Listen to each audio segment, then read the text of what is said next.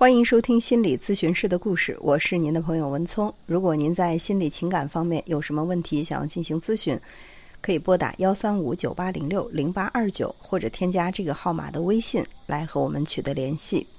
我们会选取有代表性的案例在这里和大家做一分享。为了保护来访者的绝对隐私，我们只保留故事的大概框架，会对细节部分做一些删改。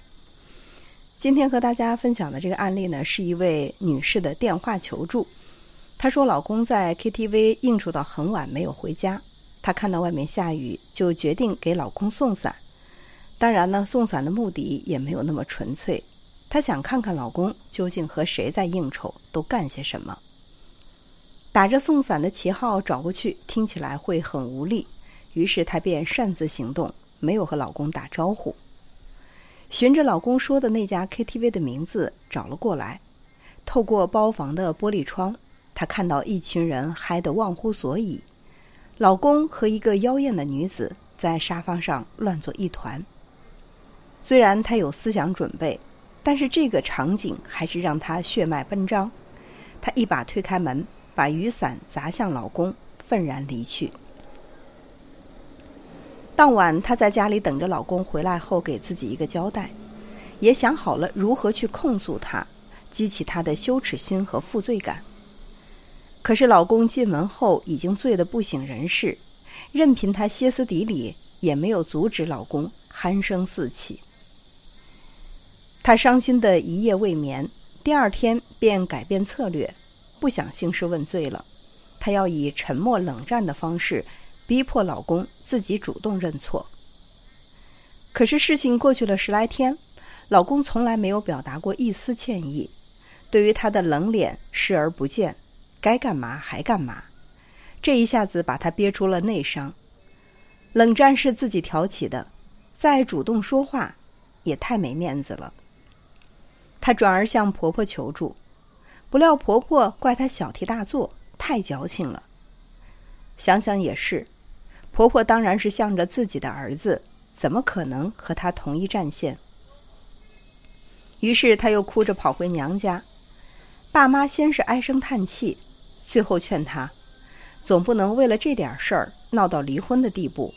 好在他事业做得不错，他也不是那种只知道吃喝嫖赌的人。离了婚你怎么办？孩子怎么办？家家有本难念的经，忍一忍就过去了。看到有这么多人给自己撑腰，老公更是理直气壮，不但不为自己的行为认错，还指责他那天的行为有失风度。这位女士越来越困惑，她甚至怀疑自己：是我自己太爱他了，所以对他要求太高了吗？我是不是应该反思自己呢？我说，感情的事情很难有绝对的对错，对错的评判在于双方的底线。他对自己的标准和对你的标准是一致的，或者说他定下的标准你在心里是认同的，这样就没有问题。可是，如果他对自己的要求和对你的要求不一致，只准州官放火，不许百姓点灯，你们的地位严重失衡，那便是问题了。听我这样说，这位女士突然口风大变，开始如数家珍般的说老公对她有多好，挣的钱都归她管，每次出差也都给她买贵重的礼物，身边的闺蜜的老公有的更不像话，不仅对感情不忠。还好吃懒做不工作，日子过得惨兮兮的。他似乎在说服我，让我相信他是幸福的。我也应该骂他两句太作，这样他就可以坦然的接受老公的行为了。我问他：“那既然这样，你做咨询的问题又是什么呢？”他把钱让你保管和他在 KTV 里的行为是两个问题。你认为他们可以相互抵冲的话？那么问题不是已经解决了吗？因为你把钱给我了，所以你在 KTV 里的行为就没有那么可憎了。他说：“不是，我的意思是，以你的经验看，像他这种行为到底算不算正常？其他的夫妻这样的也很多吧？我应该因为这个事情和他追究到底吗？”我说：“这是一个无解的题，别人的标尺不一定是你的。”你们婚姻忠诚程度的界限如何来界定，取决于你和你的爱人。最关键的是你的接受程度。有人说，但凡我老公敢骂我一句，我立刻离婚。但有的夫妻打打闹闹一辈子也到老了。有的人说，我发现老公对我有一丝一毫的不忠诚，我一辈子不会原谅他。但有的人却苦苦的哀求出轨的老公别抛下自己。谁能够裁决他们的对错呢？只有他们自己。女士说：“我和老公是大学同学，感情基础是有的。后来他事业发展的越来越好，就让我多把心思放在家里。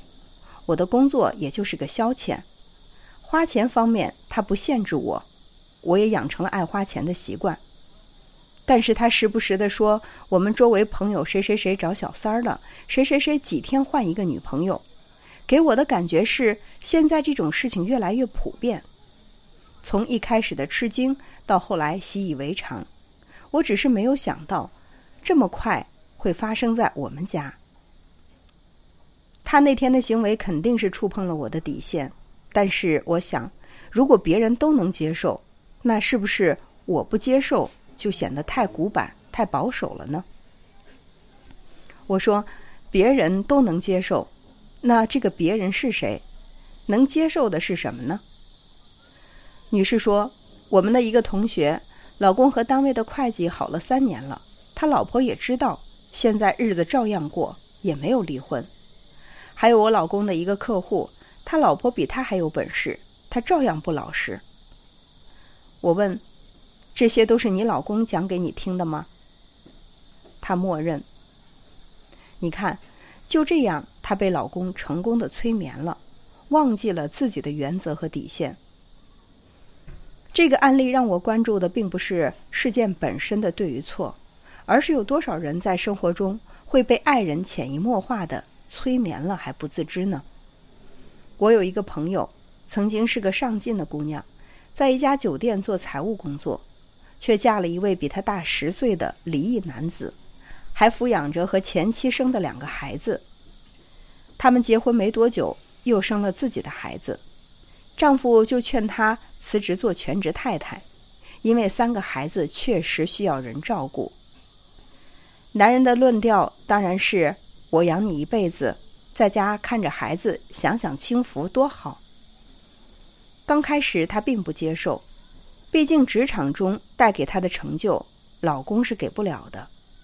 可是老公日复一日锲而不舍地游说她，尤其是在她工作中遇到了挫败，老公更是摆出。你这是活该，自己给自己找难受的态度。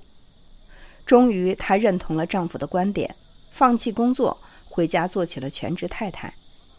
几年后，老公和前妻的孩子都长大了，外出求学，她在家里的地位却每况愈下。丈夫脾气暴躁，不尊重她，甚至还有家暴，她彻底沦为一个没有工资还要受窝囊气的保姆。每当她气不过要离婚，丈夫都会说：“一个没有工作的离婚女人，还带着个孩子，你以为离开了我会有人养你吗？”她说要去找工作，老公说：“会计制度天天变，你慌了这么多年，谁还认你？你拿得下来吗？”于是她又退却了，继续忍。有一次孩子发烧，她给丈夫打电话。丈夫让她自己带着孩子去医院，她一个人带着孩子在医院跑上跑下，却赫然发现丈夫在门诊部陪着一个年轻姑娘输液，把姑娘伺候得周周到到，一副深情款款的样子。她连上去质问的勇气都没有，抱着孩子默默离开了。她再提离婚，丈夫没有挽留。也不再担心她这个没有工作的离婚妈妈今后的生计问题，只是强调这么多年她连工作都没有，要想顺利离婚，财产什么的都不要想了。她发现自己真如丈夫所说，离了婚连个容身之所都没有，和几年前自信满满的自己简直判若两人。痛定思痛，她逐渐从丈夫的催眠中清醒过来。一边干着家务照顾孩子，一边背着丈夫努力考取了会计师资格。她发现自己没有那么糟。别人需要两三年才能考取的证书，她一次全部考过，然后顺利应聘到一家大型连锁超市，从事财务工作。她终于有底气通知丈夫要离婚了。这一次不是乞求，也不是商量，就是告诉丈夫自己的决定。因为她放弃了财产，也有丈夫家暴的证据，所以离婚很顺利。带着孩子辛苦工作。业余时间练瑜伽、爬山、交友，生活居然换了天地。每个人都是催眠大师，每天重复的话语便是催眠魔咒。夫妻朝夕相处，又有足够的信任，具备了实现催眠的最佳条件。正向的催眠能让一个人从平庸变得璀璨，而负向的催眠杀伤力极大。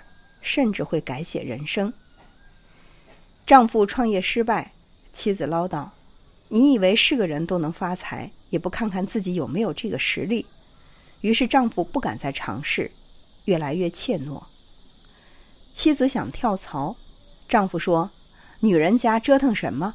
安安稳稳的不好吗？”妻子放弃了追求，越来越平庸。丈夫出轨，妻子捍卫自己的尊严。丈夫说：“你去看看别的男人什么样，不要身在福中不知福，太作了。”妻子怀疑自己是不是小题大做了。这些看似平常的话语，却在慢慢的改变你的三观，剪断你的语义。在对方不断的催眠之下，你突然发现人生已经被他控制。说他是夫妻间的 PUA 也不为过。有句话说要和有价值的人在一起，很多人说这句话太功利了，我却非常认同这种说法。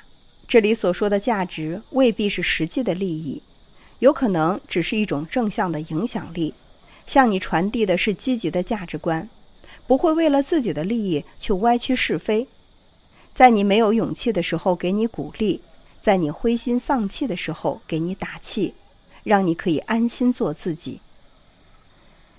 并不是每个人都能够碰到一个一直给自己积极回应的爱人，即便是很好的爱人，在你们的意见有分歧的时候，他也有可能想去影响你，希望你能够认同他、服从他。如果遇到这样的情况，我们要有自己的定力，不轻易被对方催眠，因为离我们最近的催眠大师应该是我们自己。自我的积极暗示可以拯救自己。回到这位求助的女士的问题中来，她问我该不该计较。我认为，既然来咨询，不管该不该，内心已经计较了。也许丈夫的价值观并没有完全影响她，她知道自己接受不了丈夫的行为。可是以现在的能力，是否和丈夫计较得起呢？这实际上是一个更为悲伤的问题。对方知道你收入不高，又爱花钱。他离开你，生活受影响并不大；而你离开他，便没有了生活的保障。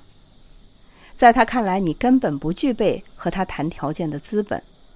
如果是这样，除了被动接受，还有其他可选的道路吗？就像我的那个朋友，不是因为自己有了独立生活的能力，又哪来的和丈夫离婚的勇气？这位女士说。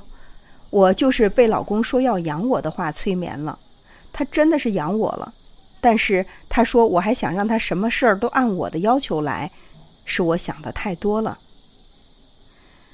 所以有时候我们需要考量的，除了该不该和对方计较，还有敢不敢和对方计较。这位女士没有勇气因为丈夫发生的这个事情就离婚，我非常理解，但是她要明白。自己今后努力的方向在哪里？否则，再有比这尺度更大的事情发生，她同样计较不起。